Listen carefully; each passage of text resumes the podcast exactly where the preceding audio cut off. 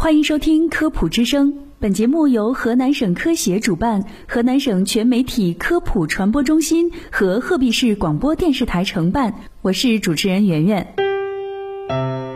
不同年龄段的人睡眠时间是不一样的。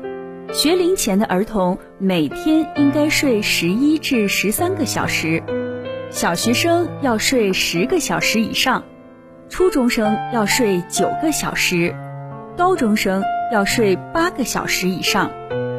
但是值得深思的是，如今百分之六十的青少年学生都不同程度的，甚至有部分人非常严重的趋于睡眠相对薄弱的状态。也就是说，当前青少年学生的睡眠状况令人担忧。对于工作人群而言，曾经有这样一种说法：压缩睡眠时间可以保证高效率的工作。其实这完全是一种误区，因为如果睡不好觉，工作效率会大幅度下降，特别是会影响正确决策。只有睡好觉。头脑清醒的时候，工作效率才会比较高。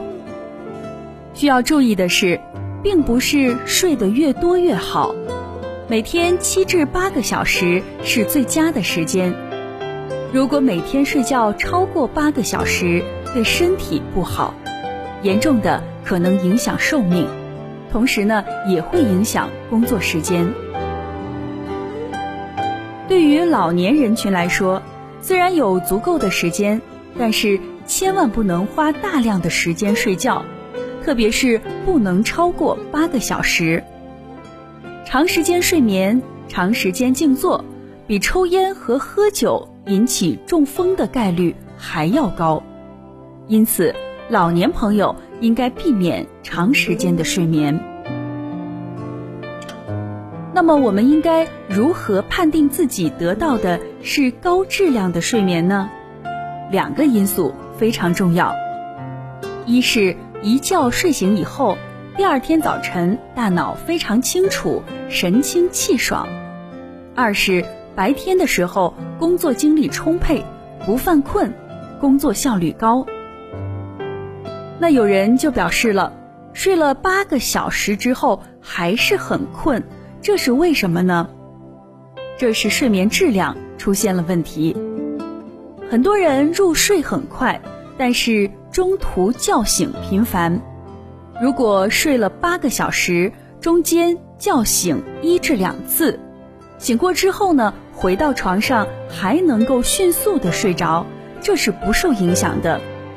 但是有一些患有疾病或者是处于其他状态的人。中途频繁醒来，例如睡觉打呼噜的人，表面上看睡得很深，实际上中间可能无数次叫醒，第二天肯定精力不充沛。因此，不能光看睡眠时间的长度，睡眠质量也非常重要。大量的研究显示，深度的睡眠才是高质量的睡眠。才能有效恢复体力，同时降低认知疾病发生的风险。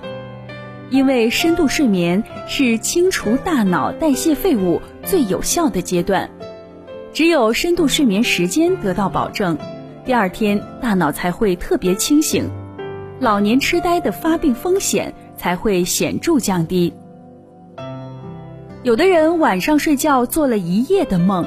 可能是因为睡的时间过长，因此要慢慢学会逐渐减少或限制睡眠时间，提升睡眠的质量。